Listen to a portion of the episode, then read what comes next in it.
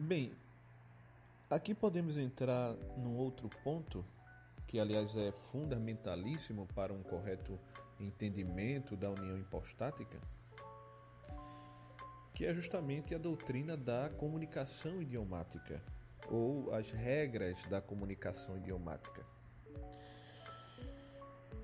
É, a natureza da união hipostática, como já falamos, nos permite afirmar da pessoa de Cristo tanto aquilo que é próprio a sua natureza humana, como aquilo que é próprio à sua natureza divina. Porque nesta união, na união hipostática, se assume justamente que não é absurdo que a pessoa divina tenha duas naturezas realmente distintas. Bem, não vamos agora avançar argumentos demonstrativos para sustentar esta possibilidade, esta possibilidade metafísica. Mas desta admissão, né, desta possibilidade, surge justamente a utilidade das regras da doutrina da comunicação idiomática. Porque ela se assenta sobre esta possibilidade de duas naturezas distintas numa só pessoa, para nos fornecer as relações corretas que podemos afirmar com respeito às propriedades de cada natureza em relação à pessoa assumente certo? Ou ah, como essas propriedades se relacionam entre si. Então, estas são as regras da comunicação idiomática. E aqui eu realmente preciso reconhecer que é um desafio explicar como duas naturezas que são excludentes entre si, se comparadas diretamente, porque uma natureza é mortal e a outra é imortal. Uma, por exemplo, é temporal e a outra é eterna. Uma é criada enquanto a outra incriada e assim por diante. Então é um desafio explicar como naturezas excludentes entre si podem estar unidas numa só pessoa e ao mesmo tempo conservando aquilo que cada uma tem de próprio. Mas se assumirmos a possibilidade da união hipostática, precisamos saber se há regras de relações não contraditórias que podemos estabelecer entre as propriedades destas duas naturezas com respeito à pessoa assumente, que é a pessoa santa do nosso Senhor Jesus Cristo, que em virtude da encarnação encontra-se justamente com duas naturezas. Uma natureza que possui de maneira conatural, de maneira essencial, como verbo pré-existente, e a outra natureza que assume no tempo e une-se a ele de modo substancial, de modo pessoal. Pois bem, então as regras da comunicação idiomática entram justamente para impedirem qualquer relação herética ou absurda entre natureza e natureza, bem como entre natureza e pessoa. Então, uh, esta é a importância da, das regras da comunicação idiomática. Mas é, vamos às regras. Então, em primeiro lugar, a primeira regra da comunicação idiomática é que, em virtude da união hipostática, as propriedades concretas de cada natureza devem ser atribuídas à pessoa de Cristo. E quais são as propriedades concretas de cada natureza? Bem, se dizem concretas porque são propriedades consideradas enquanto pertencem a um sujeito. Então são aquelas propriedades como ser mortal ou é, por parte da natureza divina ser imortal, ser criado ou ser incriado e assim por diante. Estas são propriedades, são exemplos de propriedades concretas.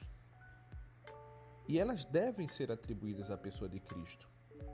Por quê? Porque as duas naturezas são da pessoa de Cristo.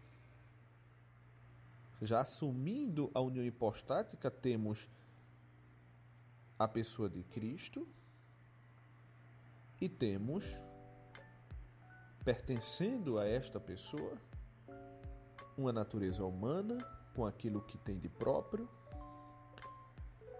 e uma natureza divina com aquilo que tem de próprio. Portanto, podemos dizer que Cristo é mortal ou que Cristo é imortal. Então, uh, para algumas pessoas soa um pouco herético dizer que Cristo é mortal.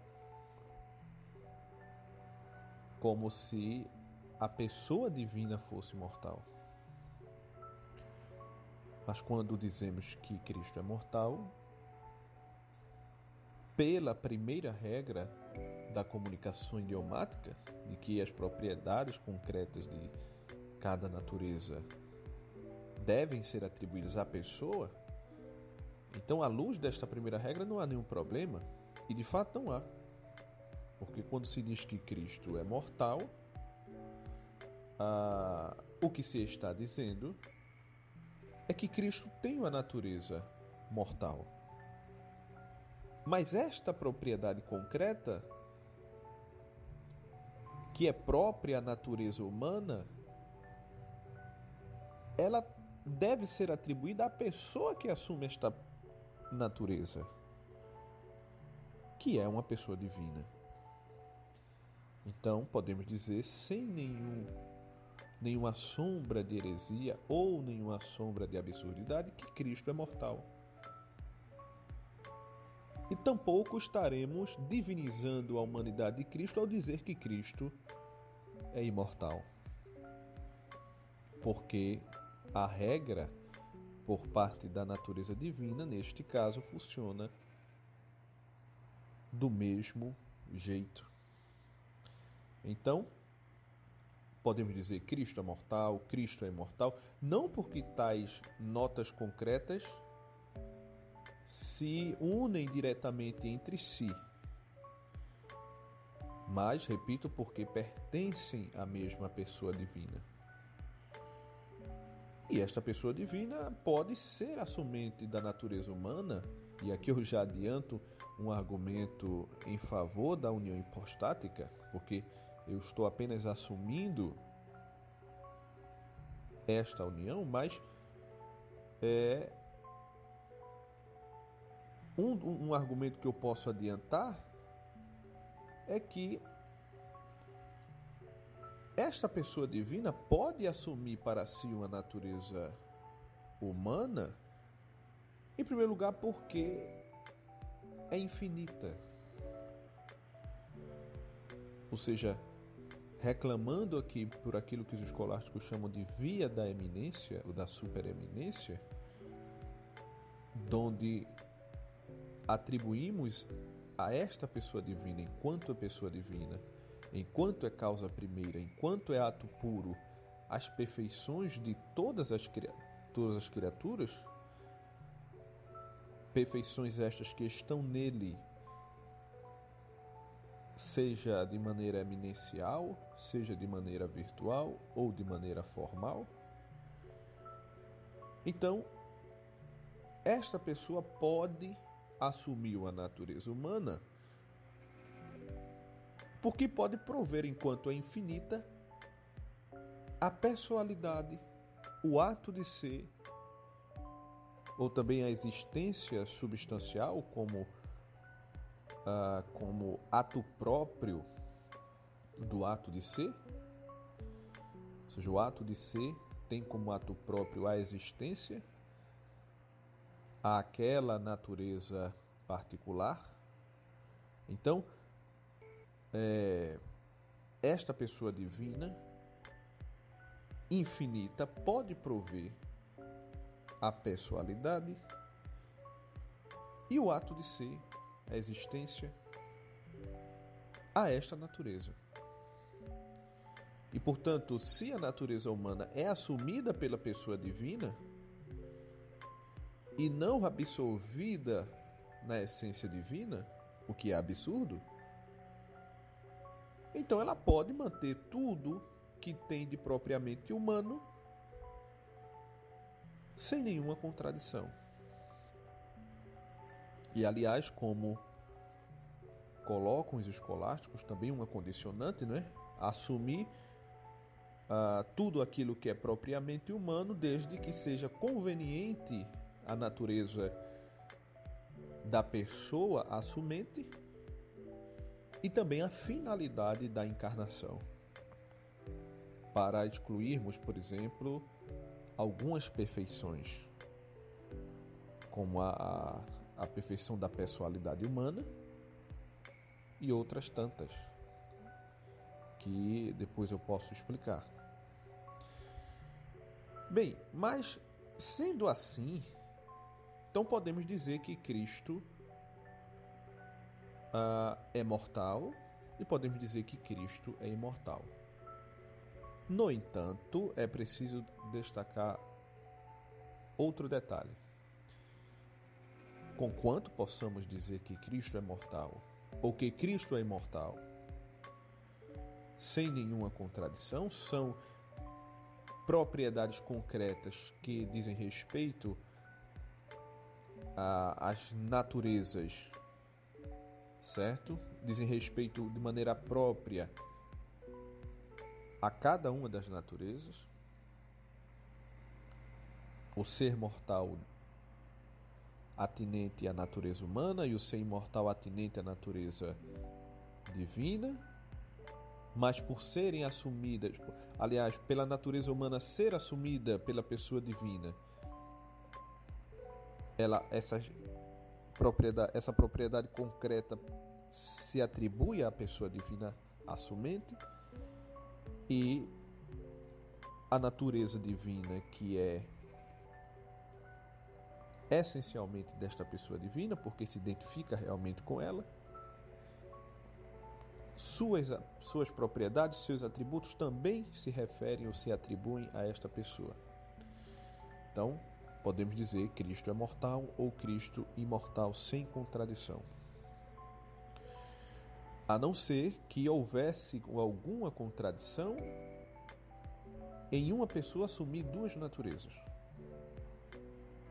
O que nós não concedemos. Em primeiro lugar, como eu já argumentei, porque a pessoa assumente neste caso é uma pessoa infinita e que assume esta natureza, provendo para ela o seu, a sua personalidade, o seu ato de ser, a sua existência, e não entra numa relação, aqui acrescento, não entra numa relação com ela como a forma, por exemplo, como a forma está para a matéria.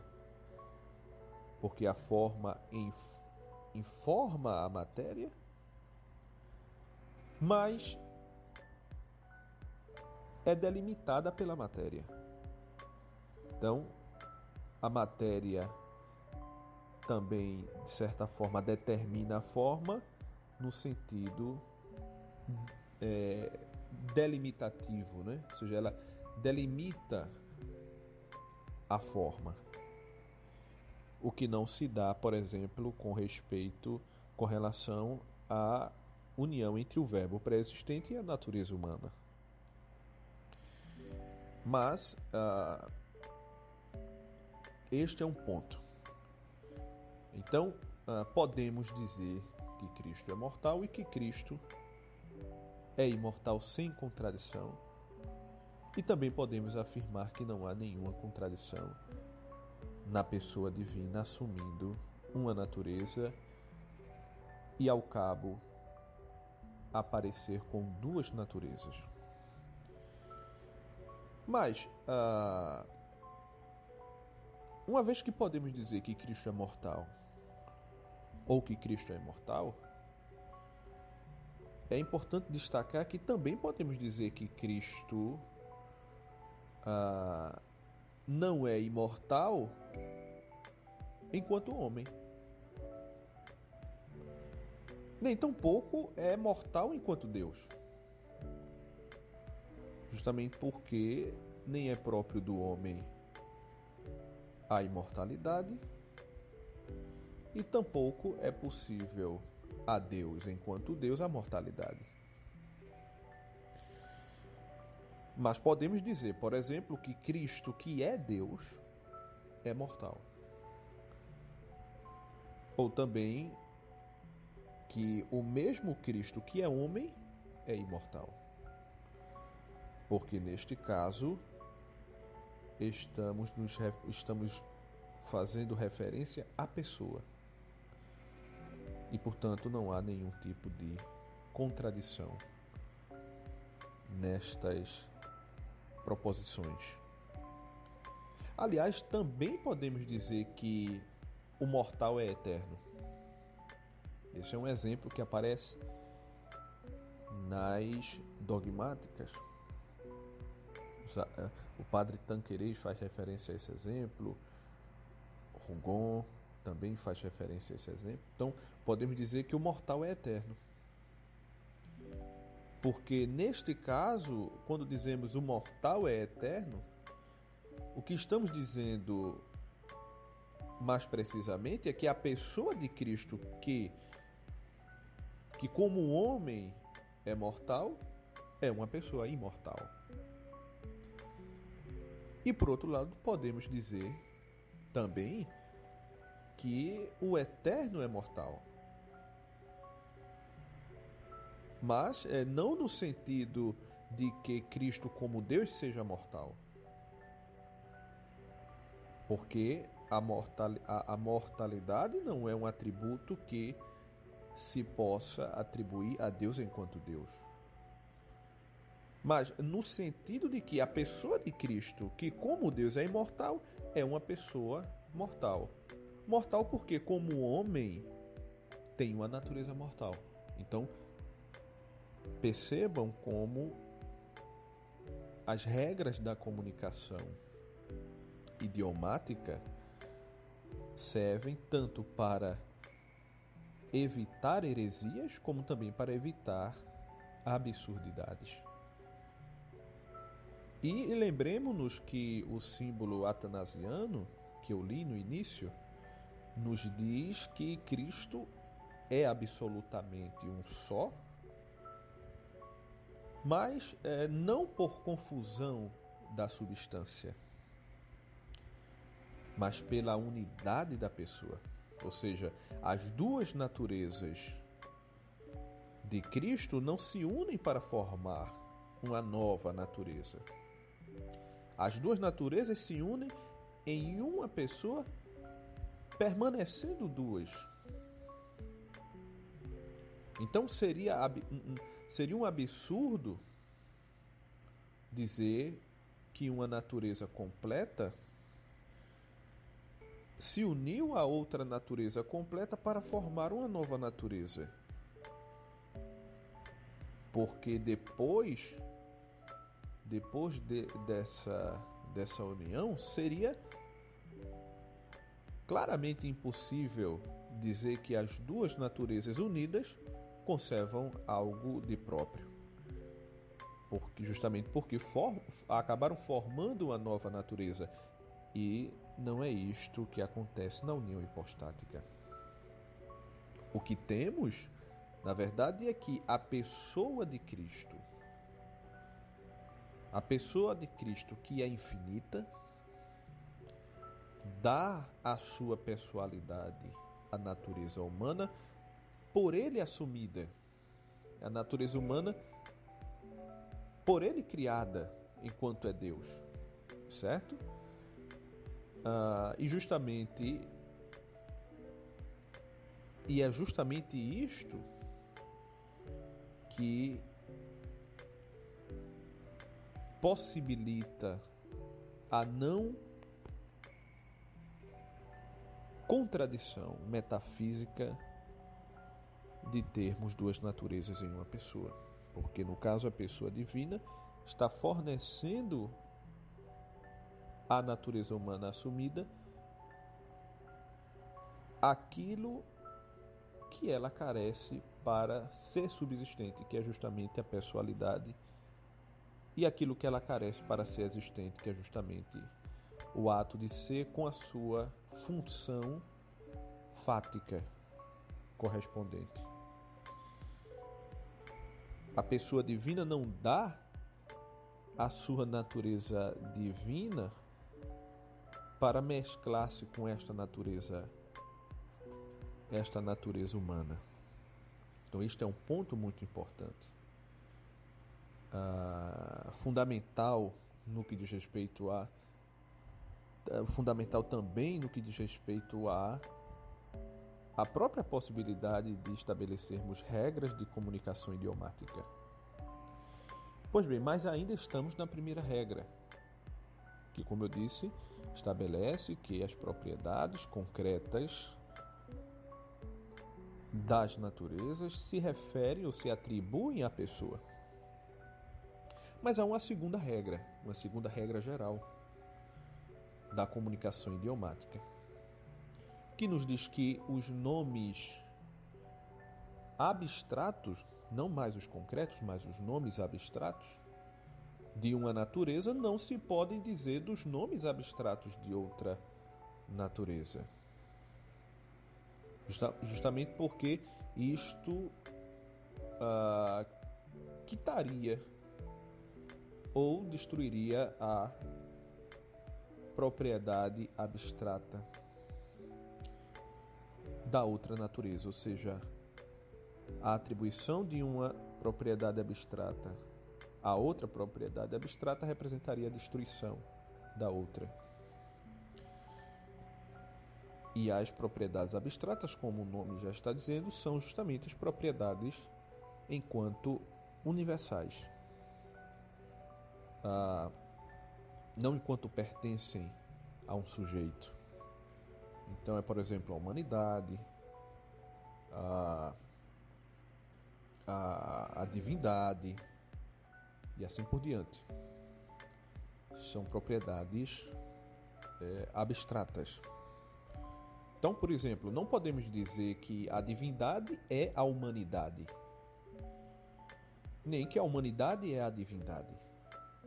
Como é óbvio, isso implicaria numa destruição, é? numa implosão. Nem tam também podemos dizer que a humanidade. Ah, aliás, não podemos dizer que a humanidade é a divindade, nem que a divindade é a humanidade. E também não podemos usar um nome abstrato de uma natureza para, com ele, fazer referência ao nome concreto da outra natureza.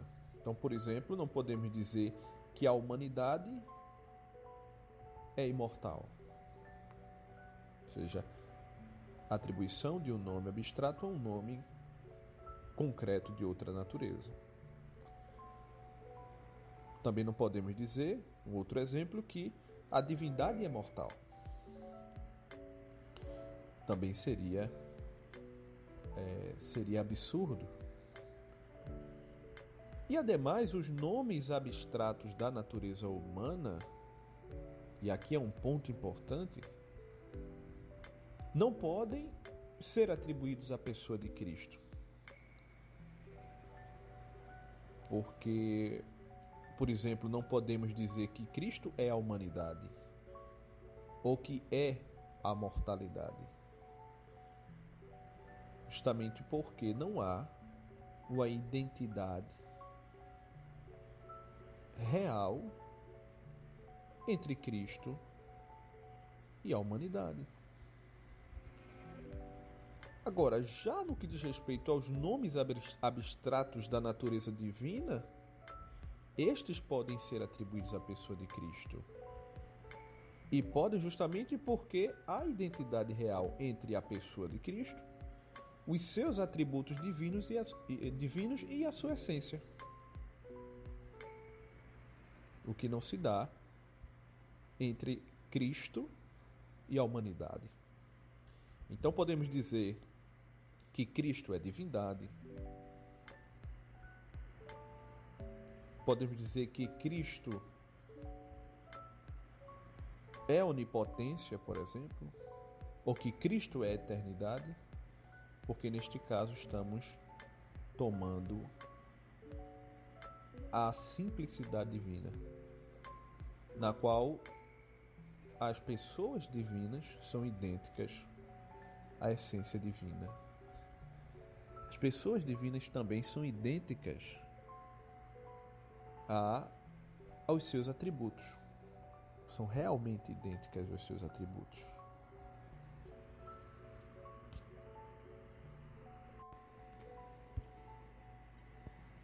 Bem, estas são então algumas regras gerais da comunicação idiomática que assentam na natureza mesma desta união que é, repito, a união de duas naturezas distintas e, aliás, perfeitas em uma só pessoa, sem confusão de naturezas nem multiplicação na pessoa. As regras da comunicação idiomática, aliás, nos ajudam também a entender outras doutrinas doutrinas, inclusive, que possuem uma relação direta com a união hipostática. Então, por exemplo, com as regras da comunicação idiomática, podemos entender melhor o título Teotocos, título com o qual Maria é chamada de Mãe de Deus. Por quê? Porque em Cristo não há uma pessoa divina e outra pessoa humana, como quer a heresia nestoriana. Mas apenas uma pessoa divina com duas naturezas perfeitas, uma divina e uma humana. E Maria não gerou em seu ventre uma pessoa humana ou uma natureza humana, meramente uma natureza humana. Maria gerou, na verdade, uma pessoa divina que assumiu uma natureza humana. Daí porque, por exemplo, o símbolo atanasiano lido por mim no início, diz que Cristo é Deus gerado antes dos séculos da substância do Pai e é homem nascido no século da substância da Mãe. Então é claro que o título Teotocos ah, não quer dizer que Jesus, enquanto Deus, nasceu de Maria. Simplesmente porque Jesus, enquanto Deus, tem as notas próprias da divindade. Ou seja, ele é incriado e gerado apenas eternamente da substância do Pai como diz o símbolo atanasiano. No entanto, podemos dizer que Jesus, que é Deus, foi gerado por Maria. Percebem como as regras da comunicação idiomática nos ajudam a entender o título Teotocos? Ou seja, mas como isso é possível? Né? Ou seja, como é, é possível dizer que Jesus, que é Deus, foi gerado de Maria? É possível porque Jesus, que é Deus, foi gerado de Maria enquanto homem. Bem, mas será que disso se segue que Maria gerou a natureza humana de Cristo e não o próprio Cristo? Ah, bem, a resposta é um retumbante não. E por várias razões. Por várias razões. Então, ah, por exemplo, a primeira razão é que se Maria tivesse gerado apenas uma natureza humana, porque ah, uma coisa é dizer que Maria gerou a Jesus que é Deus, enquanto homem. Outra coisa é dizer que Maria gerou a natureza humana de Cristo. São duas proposições muito diferentes. Muito diferentes. Então, quando dizemos que Maria gerou a Jesus, que é Deus enquanto homem, estamos afirmando uma verdade absolutamente condizente com os símbolos dos concílios ecumênicos. Absolutamente harmônica, uma verdade absolutamente harmônica com a revelação das Sagradas Escrituras.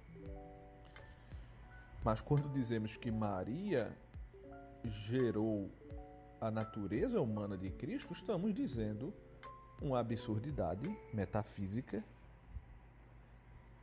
e também estamos dizendo uma heresia. Então, como eu dizia, é, se Maria tivesse gerado apenas uma natureza humana e não o próprio Cristo, o próprio Cristo, que é humano e que também é Deus? Então, na verdade, Maria não teria Maria não teria sido mãe de ninguém. Porque ninguém pode ser mãe de uma natureza que não pertença a uma pessoa. Porque a natureza humana, para existir, reclama por uma pessoa ela não tem por si mesma subsistência. Então, vamos aqui algumas explicações básicas de metafísica, não é simples de entender. A natureza humana, se considerarmos a natureza humana em si mesma, é uma perfeição meramente formal. Ou seja, possui apenas um ser formal que responde justamente pelo que a coisa é. O que a coisa é? É uma perfeição meramente formal. Não responde pelo ato de ser ou pela existência da coisa. Responde pelo que a coisa é. E assim, a natureza humana particular de Cristo só tem ato de ser enquanto está em Cristo. Enquanto pertence à pessoa de Cristo. Porque esta natureza, enquanto pertence à natureza humana, enquanto pertence a uma pessoa, uma pessoa neste caso existente,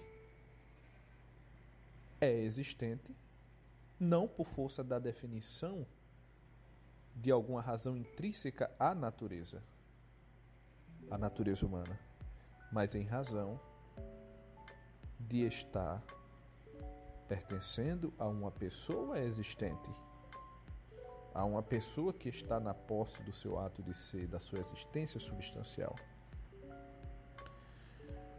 Então, todo indivíduo existente tem uma natureza essencial, ou seja, tem uma formalidade específica. Mas é, esta sua formalidade só é atual, existe concretamente porque pertence a, a um existente. Sendo assim, Maria não poderia ter sido mãe de uma mera natureza humana, porque é impossível gerar, dar à luz a uma mera natureza humana que não pertence a uma pessoa, porque daí ficaria abstrata. E daí chegamos a uma segunda razão razão pela qual devemos dizer que Maria é mãe de Deus. É que, se por um lado é absurdo que Maria tenha sido mãe de uma mera natureza humana e não do mesmo Cristo, que é divino humano, por outro lado, é herético dizer que Maria é mãe do Jesus homem. Inclusive, uh, um, um teólogo, um teólogo famoso aqui no Brasil recentemente, é, parece um teólogo reformado, né? famoso no Brasil, ele se entrou nessa encruzilhada, né? Nessa encruzilhada de tentar escapar à procedência do uso do, do uso do do título Teotocos para Maria. E é uma encruzilhada porque, se você diz que Maria gerou uma mera natureza humana, você diz uma absurdidade metafísica. E se por outro lado você diz que Maria gerou, entre aspas, o Jesus homem, supondo que houvesse um Jesus homem e outro Jesus que não era que, que não era homem, um Jesus Deus, você cai, evidentemente, na heresia nestoriana.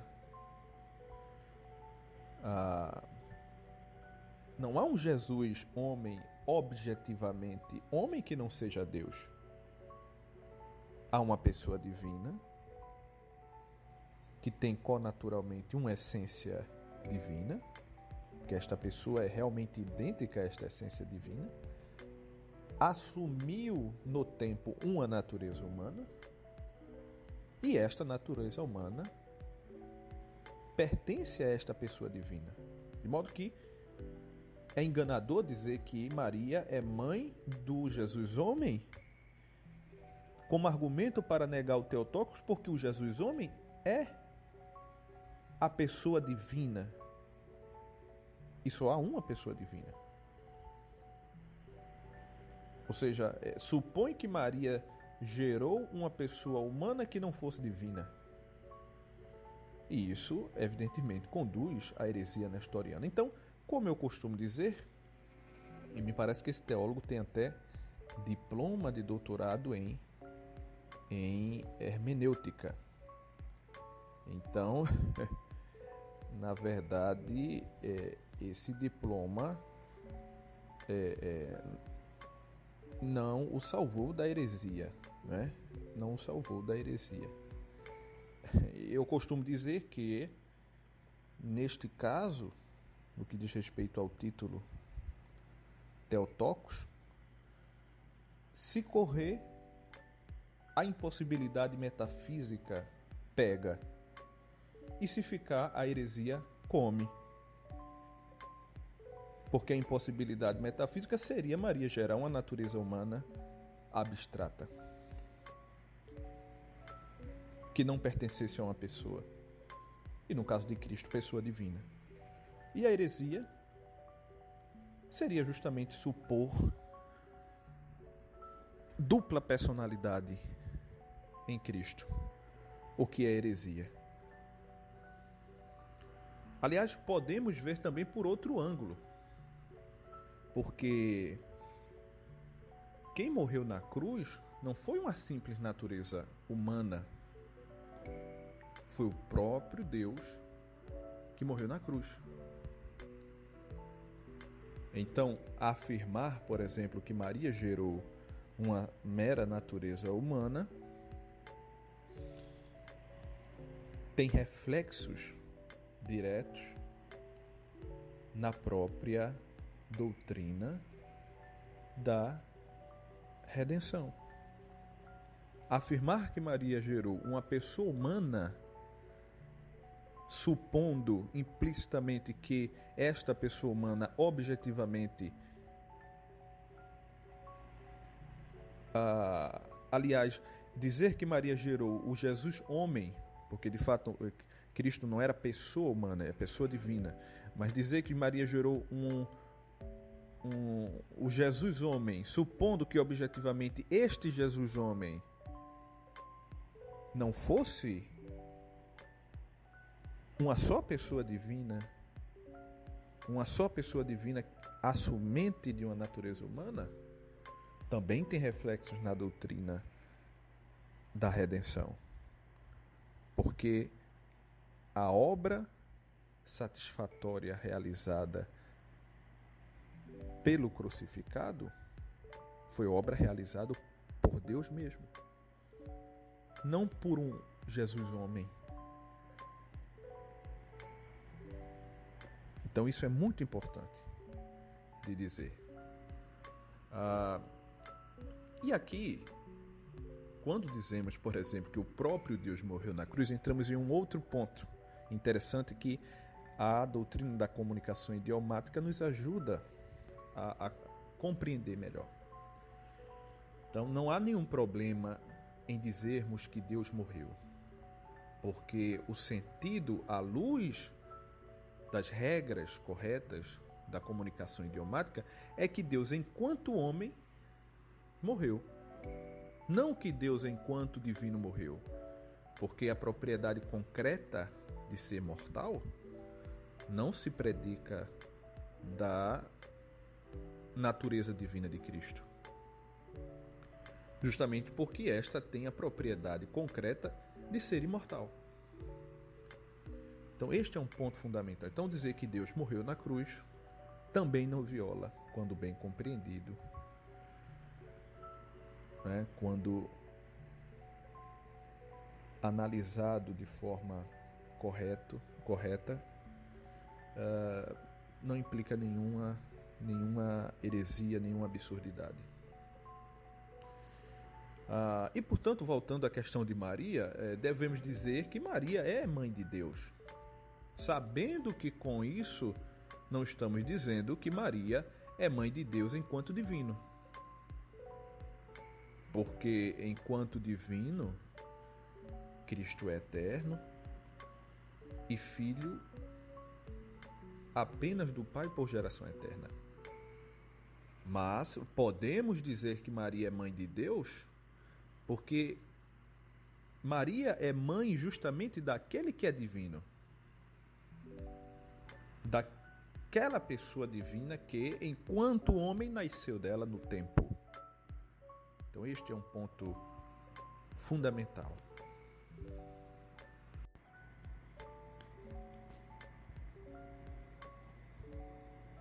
Bem, outro problema que eu gostaria de abordar, pelo menos começar a abordar, porque o tempo já se estendeu bastante, é justamente o problema da noção de pessoa para os escolásticos. Esse problema será tratado por mim de maneira é, pormenorizada no curso sobre a união hipostática. Bem, é, essa questão sobre a pessoa,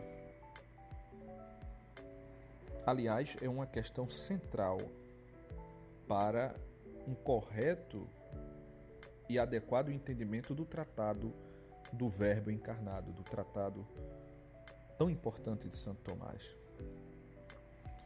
Pois é a pessoa divina, é justamente a pessoa divina que evita que haja qualquer contradição na união das duas naturezas distintas.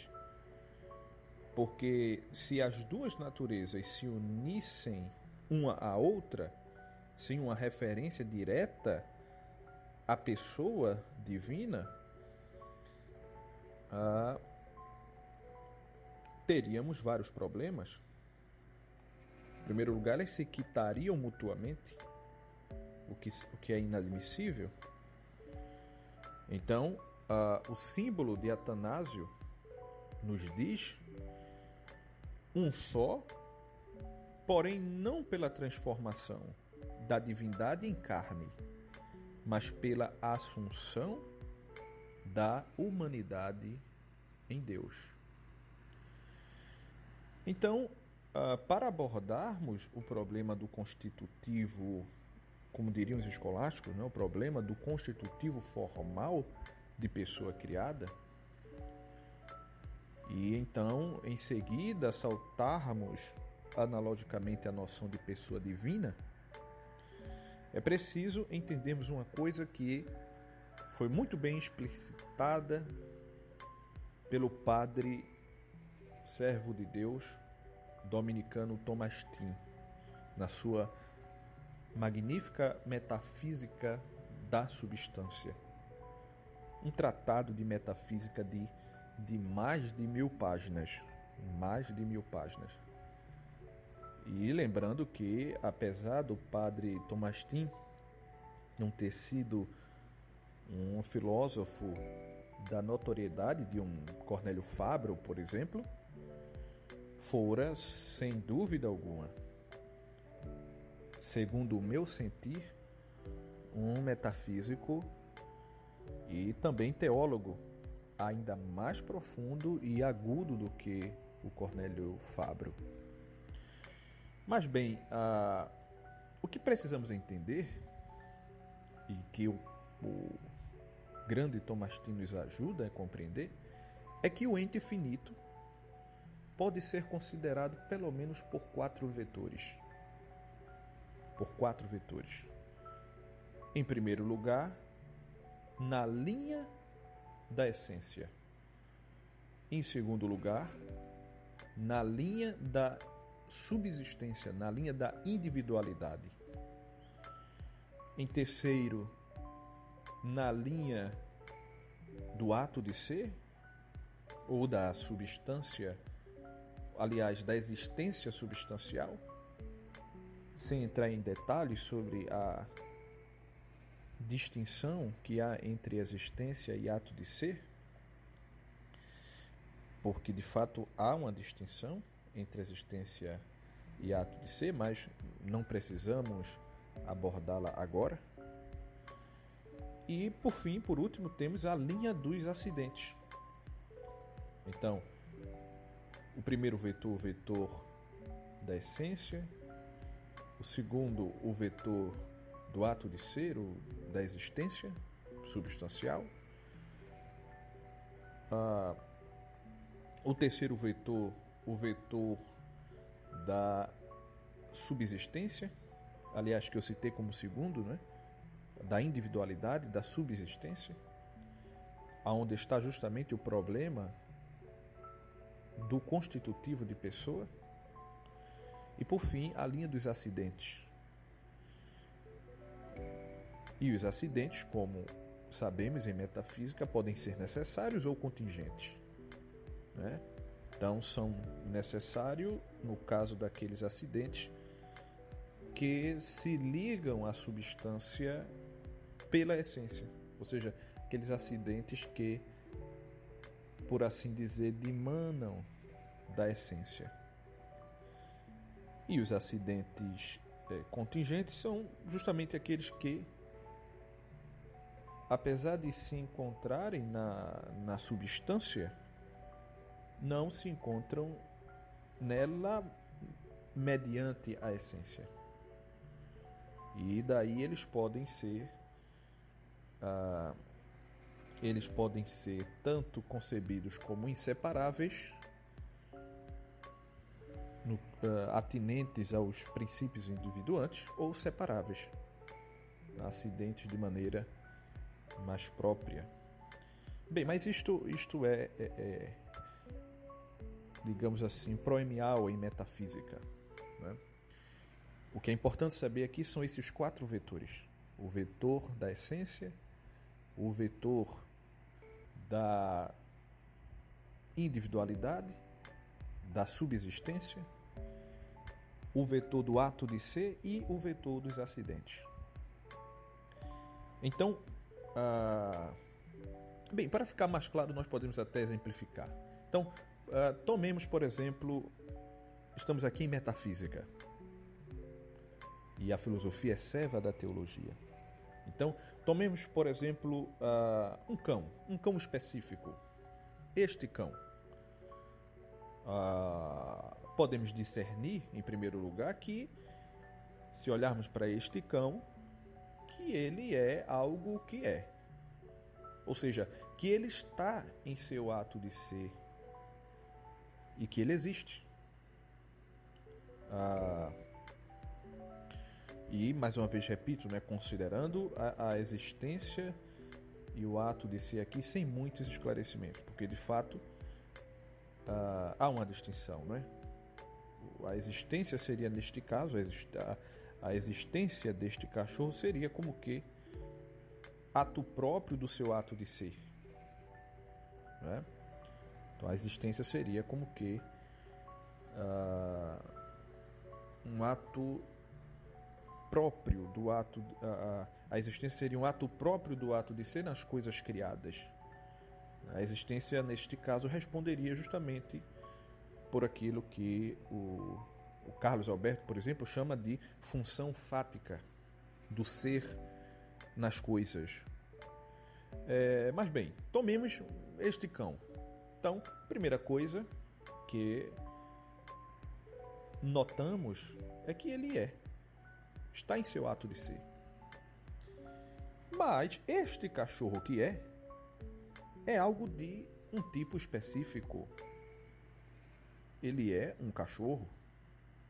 Isto é, ele tem uma natureza específica, natureza é, a natureza canina, certo? Então, que responde justamente a a linha da ou vetor da essência.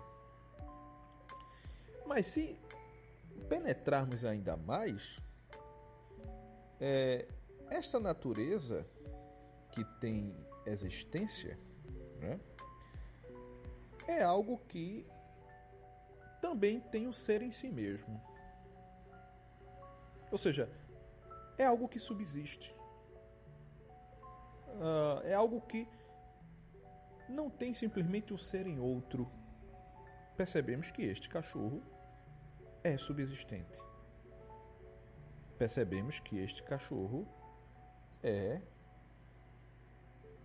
o indivíduo. Percebemos que ele é distinto uh, das demais coisas e não é dividido em si mesmo. Certo? Uh, bem, no caso do cachorro, evidentemente não chega a ser pessoa, porque não é, segundo a fórmula clássica, não é, não é substância individual de natureza racional. Mas é um indivíduo subsistente. O cachorro, evidentemente, não é uma qualidade de outra coisa. Este, este cachorro não é uma qualidade do, de outra coisa. É algo que subsiste em si. Ah, então, podemos dizer que é um indivíduo subsistente. Mas se penetrarmos ainda um pouco mais, vamos notar que na linha dos acidentes, uh, este cachorro, pode-se dizer, tem algumas qualidades acidentais. Por exemplo, ele é macho. Uh, é um acidente, neste caso, um acidente próprio dele como indivíduo. Neste caso, inseparável dele na linha da individualidade. Há também alguns acidentes separáveis. Ele, por exemplo, pode ser um cachorro, um cachorro preto ou um cachorro branco, ele pode estar latindo é? atualmente, então são acidentes. Então, bem, isso é um exemplo para compreendermos que estes quatro vetores não são meramente uh, ficções da nossa mente. Possuem uh, correspondência na realidade. A realidade recepciona muito bem a linha da essência, a linha do ato de ser, a linha da subsistência e a linha dos acidentes. Que o padre Thomas Team penetra de uma forma assustadora na sua metafísica da substância. E por estes quatro vetores podemos analisar o constitutivo.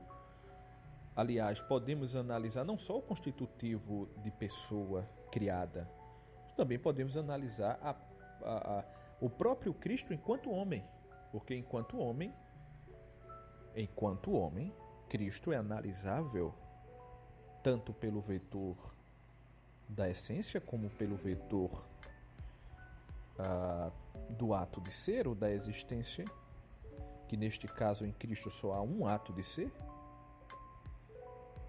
E, bem, não tenho tempo para explicar agora, mas um, um só ato de ser.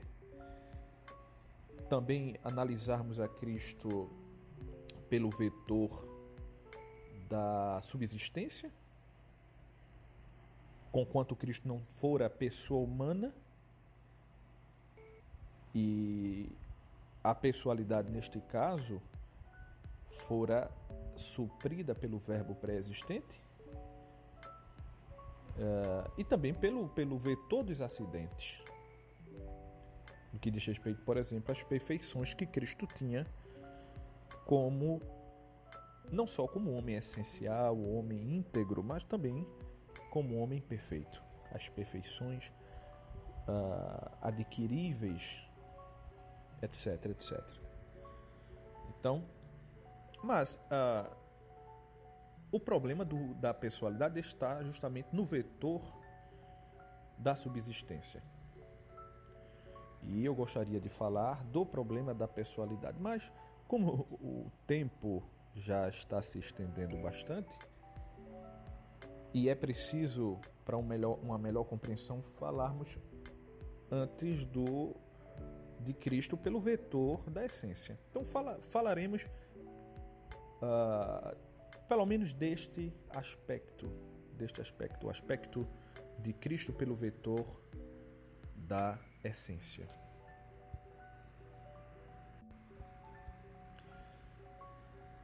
Pois bem, então, em primeiro lugar, na linha da essência, nós podemos afirmar, devemos afirmar, uma univocidade perfeita entre Cristo e os demais homens. Simplesmente porque Cristo, como homem, foi homem tal como qualquer um de nós. Tal qual qualquer um de nós somos homens. Ah, ou seja, Cristo, como homem essencial, fora, como qualquer um de nós, animal racional,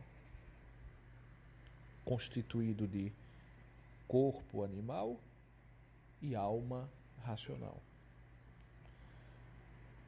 Essas Sagradas Escrituras, aliás, são abundantes em mostrar a humanidade de Cristo como algo absolutamente real uh, e, tão, e tão real quanto e tão semelhante quanto a nossa humanidade. O apóstolo Paulo, escrevendo aos Filipenses, no capítulo 2, fala da encarnação de Cristo e mostra que Cristo, de fato, uh, não apenas parecia homem, ele de fato tornou-se homem. E é, neste sentido, nós devemos repugnar todas aquelas heresias de cunho equivocista quanto à semelhança entre a natureza humana de Cristo e a nossa, que debilitam a sua natureza humana. Então, são as heresias, por exemplo, dos, dos docetas e maniqueus, que debilitavam a natureza humana, humana de Cristo por parte do seu corpo, tornando uh, algo fantasmagórico, algo uh, espiritualizado. E por outro lado, a heresia dos apolinaristas debilitava a humanidade de Cristo por parte da alma, porque concebiam a humanidade de Cristo como um corpo sem alma. Ou seja, Cristo sem alma racional criada. São todas heresias. Ah, e são todas incompatíveis com o fato de que Cristo fora homem essencial. Mas é preciso também afirmar que Cristo como homem ele não foi, ele não fora um homem qualquer. Ele fora homem perfeito. Homem perfeito. E bem, o que isto quer dizer, né? Homem perfeito porque, como homem perfeito, cabe a analogia de atribuição. Aliás, não de atribuição, analogia de desigualdade, porque há uma gradação, uma gradação de perfeição, onde em Cristo se encontram as perfeições connaturais e adquiríveis elevadas ao máximo. Elevadas ao máximo. Ah, e aqui é, cabe fazer uma referência, por exemplo, ao grande padre Marinsola. Mais uma vez, aqui eu sempre me dirijo, sempre me reporto, porque na sua obra A Evolução Homogênea do Dogma Católico, o dominicano, o grande dominicano, que solucionou as polêmicas em torno da graça, nos faz uma, uma importante observação quando nos diz que a teologia não nos diz apenas ah, que Cristo é homem essencial. Nos diz também o estado de Cristo como homem, o estado atual de Cristo como homem, que é o estado de homem perfeito. E o que é homem perfeito? Marisol observa que está contido no homem perfeito, o homem essencial e o homem íntegro. O homem essencial e o homem íntegro. O que seria o homem essencial?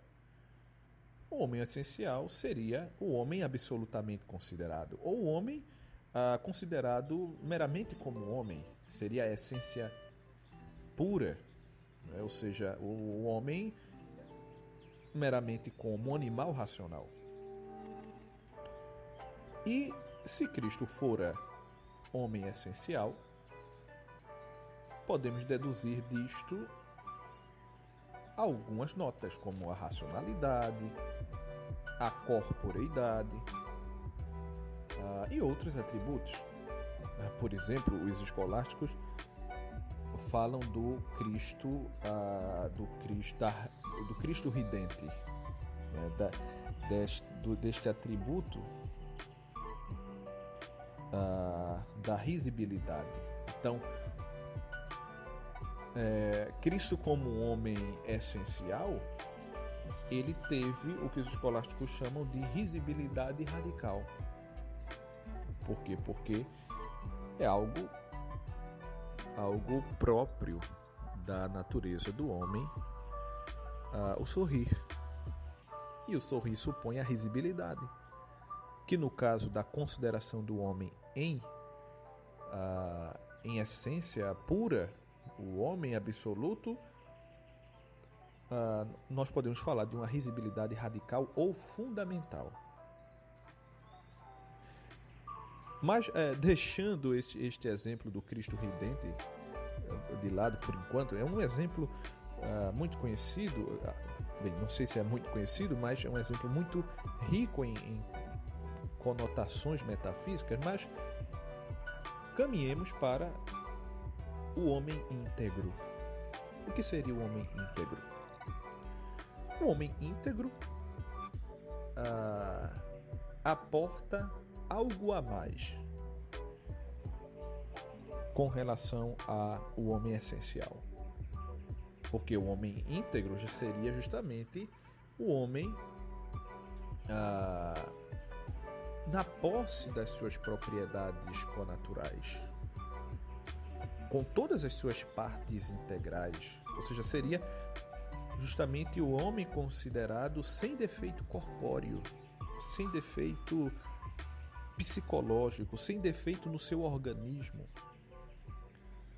Ah, este é o homem íntegro. E evidentemente isto é algo que se acrescenta ao homem essencial. Porque, um, por exemplo, um homem sem perna ainda é um homem. Um homem ah, que tem algum tipo de defeito congênito ainda é um homem. Não é um homem íntegro. Lhe falta algo. Lhe falta algum alguma parte integrante, algum, alguma propriedade conatural, mas é homem. O homem íntegro, no entanto, é um homem sem defeito. Ah, e, assim, para fazer referência ao exemplo do Cristo Ridente, né? se Cristo, como homem essencial, tinha a risibilidade radical, como homem íntegro, ele tinha a risibilidade atual. Então, o que seria essa risibilidade atual de Cristo como homem íntegro? Ah, por exemplo, um homem que não tenha uma perna, não deixa de ser homem porque não tem uma perna. Permanece sendo homem. Homem essencial. Não homem íntegro, porque lhe falta uma perna. No caso do, do atributo da propriedade de ser ridente, o homem que porventura eh, tenha os músculos do seu rosto, músculos atrofiados da sua face, maxilar, boca, e não tenha condições de, de, é, de rir, nem por isso deixa de ser radicalmente é, ridente não, não perde a risibilidade radical ou fundamental que diz respeito à sua perfeição essencial. Mas, em virtude deste atrofiamento dos músculos da sua face, ele não pode se dizer homem íntegro. Não pode, ele não tem a risibilidade atual. A capacidade atual de rir. Agora, como homem íntegro, o homem íntegro não é aquele que está rindo a todo momento, né? ou está rindo é, no seu ato de rir, mas aquele que tem a risibilidade atual, a capacidade, a capacidade de rir, em virtude justamente da sua perfeição conatural. Uh, e Cristo, como homem íntegro, era homem sem defeito. Era, para ficar neste exemplo, era homem com risibilidade, é, risibilidade atual. Pois bem, mas caminhando mais um pouco, chegamos então a ao homem perfeito. E o que seria o homem perfeito? O homem perfeito. Seria o homem compreendido ah, como de posse de todas as perfeições, ah, todas as perfeições acidentais de que a sua natureza é capaz de receber. Então, o homem, com, ah, por exemplo, com a posse das, das virtudes adquiríveis e também da ciência adquirível. Ah, e se a natureza humana algum dia já recebeu, por exemplo, ciência infusa, cabe ao homem perfeito também ter a ciência infusa. Seja a, a ciência infusa acidental ou a ciência infusa essencial, que os escolásticos é, distinguem. E mais, se a, a natureza humana um dia já recebeu também a perfeição da visão da essência divina, cabe a Cristo, como homem perfeito, ter também a visão beatífica. Ou seja, todas as, aquelas perfeições que um dia já foram recebidas nesta natureza, Cristo as teve. E independe de é, se, esta, se, a, se esta natureza humana particular recebeu esta, esta perfeição aqui no mundo do homem viajante ou na pátria celeste. Então, se Cristo fora homem perfeito, fora mais do que um homem essencial, fora mais do que homem íntegro, sem defeitos atuais, sem defeitos connaturais, mas também teve todas as perfeições adquiríveis. Todas as perfeições adquiríveis. Isto é o que quer dizer homem perfeito. Uh, não é meramente homem essencialmente perfeito, mas homem que detém ou que compreende as perfeições adquiríveis, a ciência, a virtude, a ciência infusa, seja acidental, aquela que os profetas tinham, ah, com respeito, por exemplo, a saber os mistérios, algumas, algumas coisas que não, não, ah, não tinham como, aliás, que eles poderiam saber, poderiam adquirir pela, pela investigação, mas que receberam de, diretamente de Deus. Né? Então, é, por exemplo, uma nova língua, falar um novo idioma, os, os apóstolos, por exemplo, no, no dia de Pentecostes, ali foi ciência infusa. Ciência infusa também teve Adão no estado de justiça original. Ciência infusa essencial é aquela que o homem tem diretamente por, por infusão de espécies uh, por Deus e que não poderia saber pela sua investigação. Uh, e daí entra, por exemplo, o conhecimento do futuro que muitos profetas tiveram, ou até mesmo de alguns mistérios da fé que apóstolos e profetas tiveram. Cristo teve, e teve também a visão beatífica própria dos bem-aventurados, porque fora homem perfeito. Tudo que um dia a natureza humana recebeu, Cristo, como homem perfeito, também recebeu. Ah, no sentido das perfeições, ah, que não se opõem a, a sua pessoa divina e aos fins da sua encarnação. Então, portanto, a partir do dado revelado de que em Cristo havia uma essência humana, Cristo, de que Cristo era homem essencial, podemos deduzir as propriedades essenciais de Cristo como homem.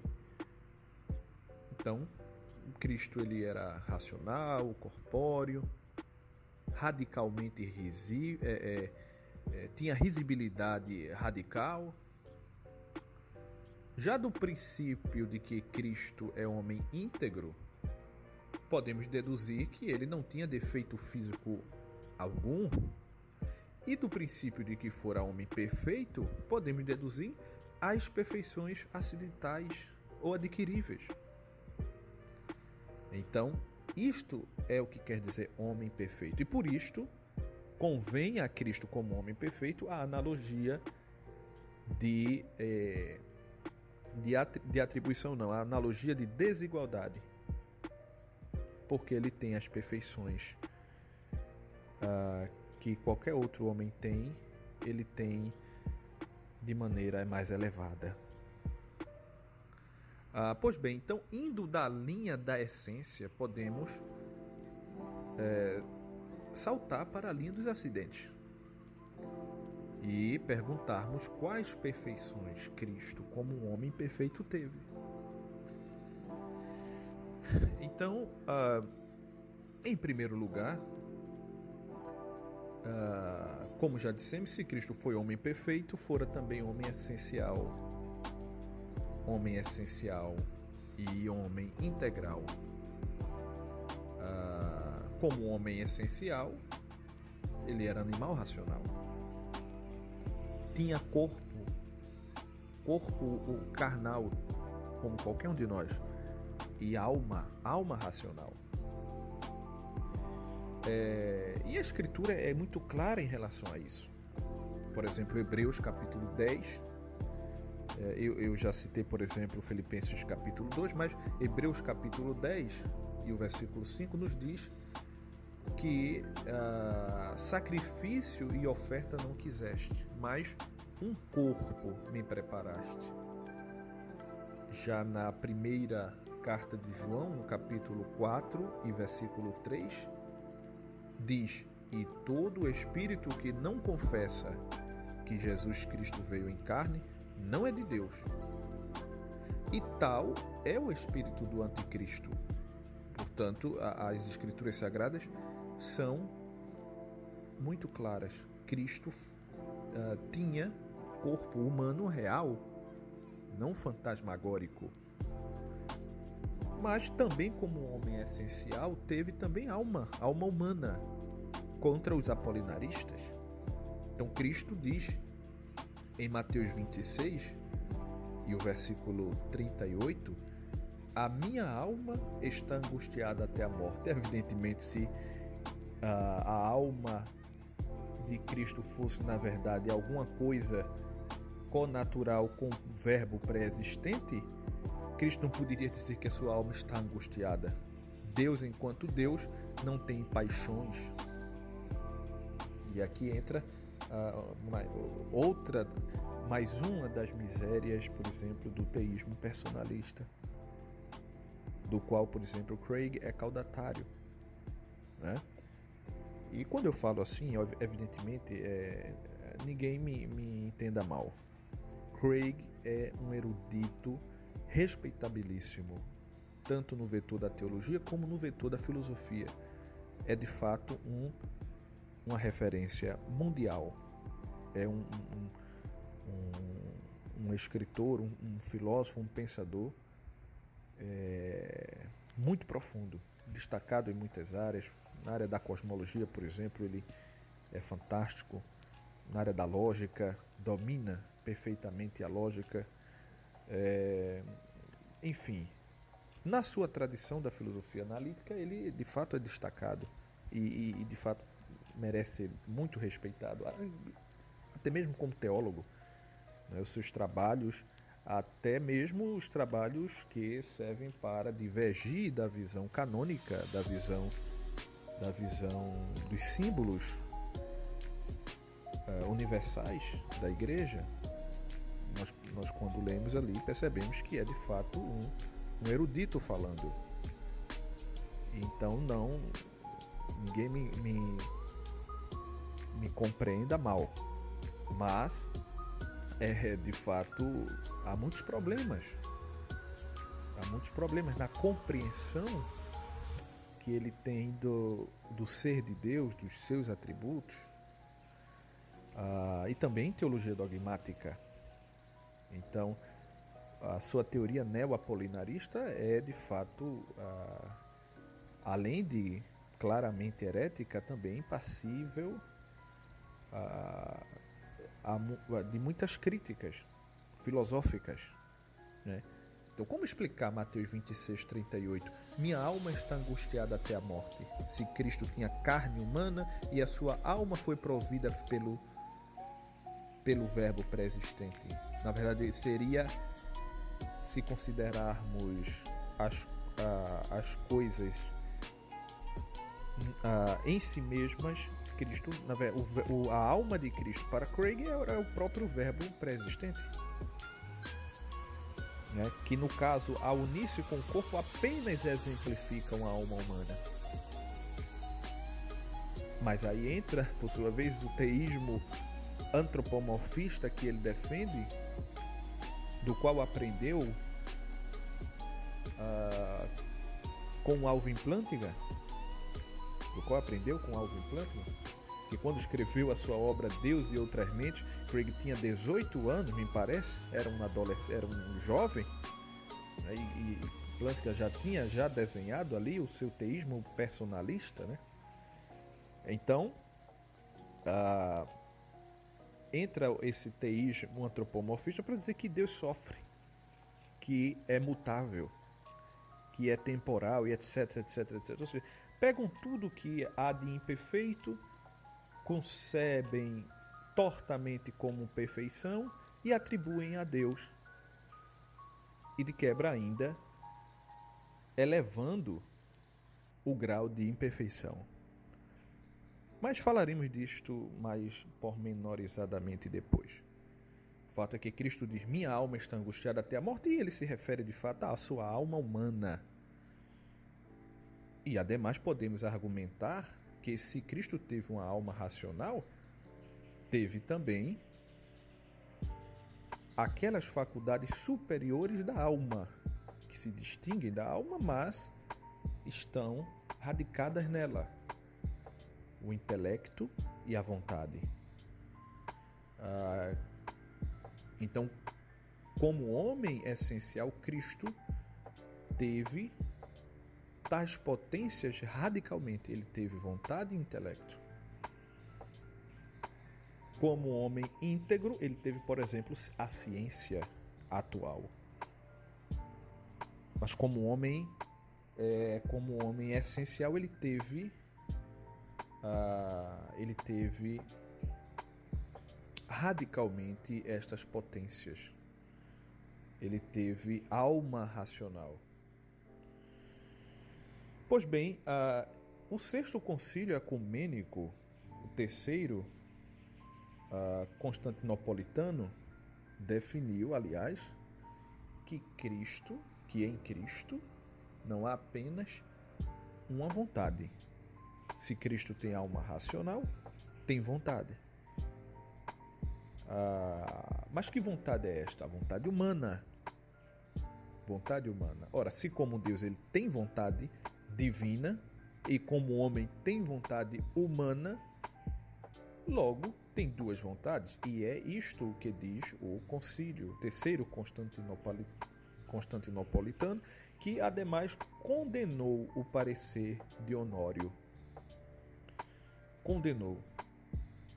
Ah, aliás, condenou o parecer de Honório, afirmando não apenas que Cristo tinha duas vontades, mas afirmando que ele tinha duas operações duas operações.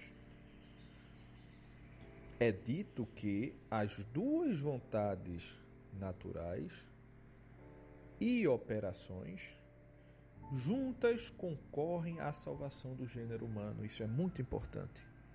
O símbolo nos diz que as duas vontades e as duas operações concorrem à salvação do gênero humano. Isso é muito importante porque mostra que isso não é apenas uma nota cristológica, é uma nota também que tem ordem à soteriologia.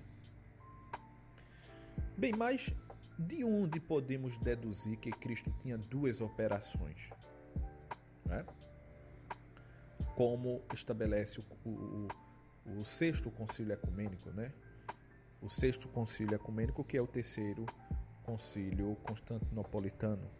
Como podemos deduzir que Cristo tinha duas operações? E aqui Sigo mais uma vez o padre Marinsola, mestre também na dogmática. Ah, e ele nos diz que podemos deduzir do fato de Cristo ser justamente perfeito Deus e perfeito homem. Como Deus, tem a operação divina. Tem a operação divina. Isso é muito lindo, porque Cristo, como Deus, ah, não deixa de ser criador de todas as coisas, de governar todas as coisas, de ser providente. E evidentemente quem olhava para Cristo com a visão da graça, a visão sobrenatural, podia ver nele a sua divindade uh, como aquele malfeitor crucificado reconheceu a realeza de Cristo. Mas, olhando para ele com um olhar meramente humano, é, a não ser quando Cristo operava os seus milagres sobrenaturais, não dava para perceber que de fato ele estava ali como homem e pelos seus decretos os seus decretos que abarcam toda a realidade sejam ativamente considerados. Seus decretos eternos, idênticos à sua essência, ou seus decretos passivamente considerados, enquanto produzem as coisas na ordem da execução. Mas Cristo, como Deus, tinha a operação divina, nunca deixou de ter. Mas, como perfeito homem, tem a operação propriamente humana porque cabe ao homem perfeito ter os acidentes adquiríveis pela natureza humana. E é assim que Cristo tem duas operações. Ademais, pela mesma razão, acrescenta o padre Marinsola, Cristo também teve a ciência que é própria dele como homem, ou seja, aquela que se adquire pelo exercício dos sentidos e do intelecto, a chamada ciência experimental. Mas se for homem perfeito, continua a, o padre Marinsola, Cristo também teve a ciência infusa. E, no vetor sobrenatural, ciência também dos bem-aventurados, teve a visão beatífica. Pelas Sagradas Escrituras, é possível ver isso. Então, uh, que Cristo teve ciência experimental está claro, por exemplo, em Hebreus capítulo 5, versículo 8, onde diz que Cristo aprendeu a obediência pelas coisas que sofreu. E daí o homem, pouco treinado em teologia dogmática, se assustará, dizendo: Nossa, como Cristo aprendeu alguma coisa sendo ele Deus? Aprendeu, responderá o sábio teólogo, pela sua ciência experimental. Que Cristo tinha, porque era homem perfeito. Quanto à ciência infusa, aqui há um ponto importante. Uh, porque uma vez que alguns homens uh, chegaram a ter a ciência infusa, tanto a acidental como a ciência infusa essencial, que aliás é própria dos anjos, então Cristo, como homem perfeito, também as teve. Teve a ciência infusa, uh, com a qual conhecia, por exemplo, pela ciência infusa essencial, o segredo dos corações dos homens ah, conhecia mistérios da fé, conhecia até futuros contingentes. Ah, e no que diz respeito à dupla operação de Cristo, ah, é preciso esclarecer algumas coisas, mas é, o fato é que Cristo, como homem perfeito, teve a, a ciência experimental e a ciência infusa, mas também a visão é, beatífica, a visão beatífica. Bem, que Cristo teve ciência infusa é uma conclusão teológica, não é? Que Cristo teve ciência experimental, há textos bíblicos muito claros, ah, muito claros em relação a isso. É, mas que Cristo teve ciência infusa, aí nós estamos no âmbito das conclusões teológicas. E a conclusão teológica, segundo Marinsola, não é aquela verdade formalmente revelada, é aquela verdade virtualmente revelada, que está em ato virtual. Ah, uma coisa é uma conclusão teológica que saca uma verdade virtualmente contida em algum princípio revelado, formalmente revelado, e outra coisa é um dado propriamente formalmente revelado, explícito. Então, uh, que Cristo teve ciência infusa se deduz uh, não de maneira direta do dado bíblico, mas se deduz.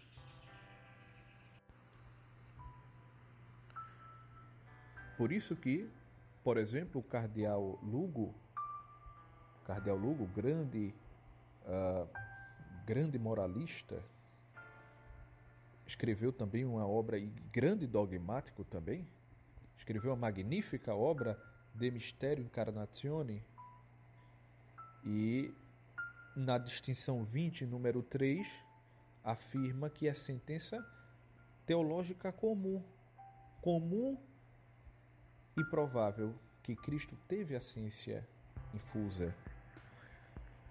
E o padre Marinsola, por sua vez, explicita o argumento em favor de que é com conclusão teológica que Cristo teve ciência infusa, colocando a premissa maior como premissa de fé, que Cristo não for apenas homem essencial, nem, integra, nem, nem íntegro, mas também homem perfeito. E como homem perfeito, teve e tem não é, tudo aquilo que a sua natureza humana pode receber ou adquirir. Portanto, seja na ordem natural, preternatural ou até mesmo na ordem sobrenatural. Ah, neste sentido, ah, podemos afirmar de Cristo que eh, ele tinha a ciência infusa porque a menor, de, a, menor neste caso seria já uma menor de razão, a maior de fé e a menor de razão, de que a ciência infusa é uma perfeição adquirível. Portanto, Cristo a tem. Este é o argumento. E, conforme argumento mesmo Marinsola, se nós temos um, um argumento no qual uma das premissas é de fé e a outra é de razão, a conclusão será uma conclusão ah, de fé. Participa ah, objetivamente da uh, da, daquilo que é revelado, apesar de ter uma premissa de razão, que está virtualmente contida no dado revelado pela sua conexão objetiva uh, com a, a fé, sua conexão objetiva com a fé, uh, com o com a revelação. Então, em suma, Cristo tem todas as perfeições adquiríveis por eles como homem, seja na ordem natural, seja na ordem preternatural ou também na ordem sobrenatural. E na ordem sobrenatural entra justamente a visão beatífica. O que seria a visão beatífica? A visão beatífica seria justamente a ciência própria dos bem-aventurados, da igreja triunfante, daqueles que veem a Deus na sua essência. Ora, e se tal perfeição é recebida nos santos da igreja triunfante, triunfante, logo ela deve também pertencer a Cristo como homem. Deve pertencer a Cristo como homem. É uma perfeição recebida na natureza. Neste caso, uh, os teólogos dogmáticos aportam, por exemplo, texto de João capítulo 3, versículo 14, onde Jesus diz: Ninguém uh, ninguém sobe ao céu senão aquele que desceu do céu, o Filho do Homem que está no céu. Ou seja, Jesus enquanto Filho do Homem, isto é, Jesus enquanto homem, é um termo, um título cristológico que se refere a Cristo como homem, diz que estava, que já estava no céu, estando como homem na terra. Ora, como é que o Filho poderia estar no céu como homem se como homem estava presente fisicamente na terra? Respondem os teólogos que não poderia estar no céu senão pela visão beatífica. Senão pela visão beatífica. No entanto, como homem, Cristo teve a visão beatífica ah, chamada apreensiva. Porque mesmo os bem-aventurados, suplementados pelo hábito da luz da glória, não podem esgotar a essência divina. Veem a Deus em essência, mas não penetram esta essência a ponto de esgotá-la. Porque só quem esgota a essência divina é o intelecto divino, porque identifica-se com esta mesma, esta mesma essência. Então, Cristo, como homem, se teve a visão beatífica e teve, a teve como visão beatífica apreensiva. Apreensiva. E por que apreensiva? Porque não esgota a essência divina. Mas convém a Cristo, como Deus, ter também a visão da essência de Deus, porque tem o intelecto divino que se identifica com esta mesma essência esta visão que Cristo teve é o que os teólogos escolásticos chamam de visão ah, compreensiva. Então, ah, Cristo, como homem viajante, teve a visão apreensiva. Mas, como homem compreensor, teve a visão compreensiva, o que era Deus compreende e esgota a essência divina. Então, e aqui é um ponto interessante, que pela visão beatífica, pela visão beatífica, Cristo uh, viu no Pai tudo aquilo que lhe pertencia enquanto ele mesmo era Deus e homem. Ou seja, conheceu e conhece tudo aquilo que lhe pertence na condição de Deus homem, ou seja, na condição de sumo sacerdote, na condição de juiz de vivos e mortos, é o que diz as Sagradas Escrituras. E neste sentido, conhecia ah, como homem bem-aventurado o fim dos tempos, o final dos tempos. E aí alguém pode dizer, bem, mas Cristo disse não saber não saber o dia, uh, o dia uh, do o, o, final dos tempos, né? o dia da, do seu retorno, da sua vinda. E aqui os escolásticos, com a sutileza própria, respondem que Cristo pela visão beatífica que tinha enquanto homem, via no Pai tudo aquilo que lhe pertencia como Deus homem e, portanto, também ah, conhecia o dia do seu retorno.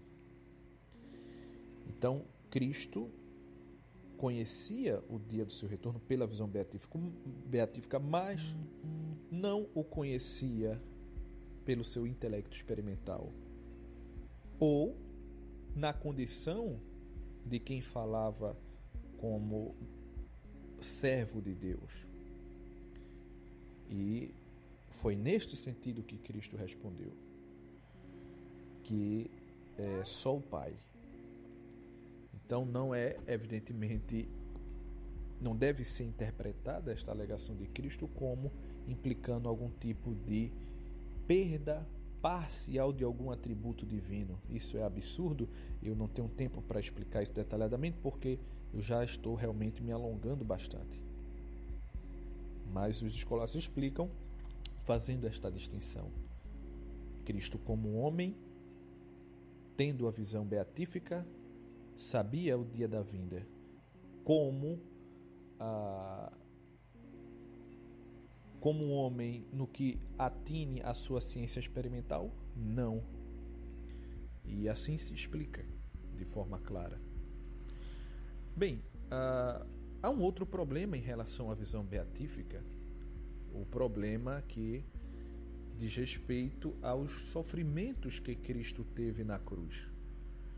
Então, muitos argumentam que esse Cristo teve a visão beatífica esta seria incompatível, por exemplo, com os sofrimentos que ele teve. Aliás, o texto, um dos textos mais fortes do Evangelho, Mateus 27, 30 e 46, uh, ah, nós encontramos Cristo dizendo: Deus meu, Deus meu, por que me abandonaste? Este abandono, porventura indicava a perda da visão beatífica? É uma pergunta. Ah, bem, respondem os escolásticos que tais sofrimentos, em primeiro lugar, não são incompatíveis com a visão beatífica, ah, porque esta visão uma vez que esta visão se encontrava na parte superior da alma de Cristo, onde estão o intelecto e a vontade. Na parte superior da alma de Cristo estava o gozo da visão de Deus. E ainda assim havia a dor, havia a dor, a tristeza por parte uh, das partes inferiores da sua alma, das partes sensitivas da sua alma, em função do seu martírio. Ou seja, a, a visão beatífica na parte superior da alma e as dores e sofrimentos nas partes inferiores. E portanto, Cristo pode falar como quem de fato sentia, porque de fato sentia as dores da crucificação. E crucificado não tinha não tinha os seus discípulos é, ao pé da cruz, a não ser João, e portanto podemos dizer que Cristo sofreu, mas tinha a visão beatífica, não deixou de tê-la na parte superior da sua alma. Isto, aliás, é algo que vemos também nos próprios mártires.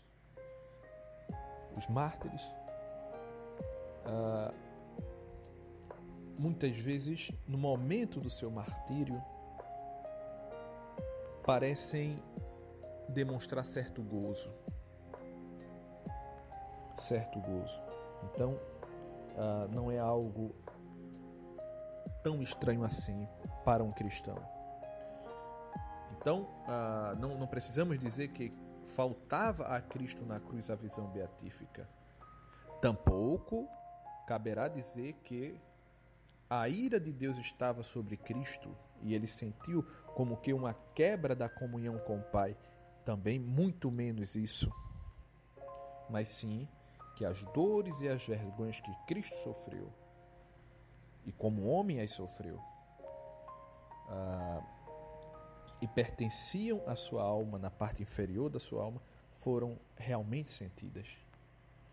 E por isso que ele demonstrou uh, este sofrimento com este, este brado. Mas ao mesmo tempo, lembremos-nos que, mesmo crucificado, intercedeu pelos seus algozes. mostrando que tinha a graça divina. Ah, e aí há um outro assunto, né? A graça de Cristo, a graça que Cristo tinha, graça ah, incriada, graça criada, mas o tempo não dá para abordarmos é, este tópico. Mas eu queria antes de terminar, porque realmente não dá para falar sobre a questão da da, do constitutivo de pessoa, isso ficará para o meu curso, eu gostaria é, de falar, como eu tinha iniciado, uh, falar apenas de, de um, um, um último ponto atinente à dupla operação de Cristo, conforme estabelecido explicitamente no sexto concílio ecumênico. Cristo não teve apenas duas vontades, mas também duas operações. Mas argumenta-se mais argumentos. E aqui estamos também no âmbito do homem perfeito, né? Ah, no vetor da, da perfeição específica, ou seja, de Cristo como homem e também das suas ah, perfeições acidentais. É, no que diz respeito à sua dupla operação, a dupla operação de Cristo, alguns argumentam que uma vez que as operações humanas são sempre atribuídas à, à pessoa de quem são estas operações, e visto que em Cristo só, só há uma pessoa, então em Cristo deve haver apenas uh, uma operação. Apenas uma operação. Bem, este argumento, este argumento, ele é um argumento torto. Ele é um argumento torto, porque eh, de fato, se as operações pertencem à pessoa e em Cristo a pessoa é única, a conclusão correta é que as operações de Cristo são de uma pessoa, não que a pessoa de Cristo tem uma operação apenas. Ou seja, quando há uma pessoa, há um só operante. Bem, neste caso, a pessoa ou operante é um operante, uma pessoa diferente, uma pessoa divina, que aliás assumiu duas naturezas intelectuais perfeitas. Aliás, assumiu uma, uma natureza uh, perfeita a natureza humana com intelecto e vontade e tinha por identidade, né, de maneira, de maneira é, inata, uma natureza divina, portanto terá duas vontades e com efeito duas operações. Então, ah, não é verdade que pelas, pelo fato de as operações pertencerem a sempre a pessoa que toda pessoa terá apenas uma operação. Porque no caso estamos falando de uma pessoa que assumiu uma natureza humana, tendo ao cabo duas naturezas, com efeito duas vontades, porque duas naturezas intelectuais, e como perfeito Deus e perfeito homem, duas operações. Então, este é um ponto muito importante a, a que poderíamos destacar. Pois bem, então uh, eu espero que estas explicações tenham servido. E aqui eu alerto que, conquanto eu, eu reconheço que a exposição ficou bastante longa, é, há muito, muito mais a se dizer e eu tentarei, eu tentarei fazê-lo no meu curso. Espero que sirva a todos e é, deixo aqui os meus agradecimentos.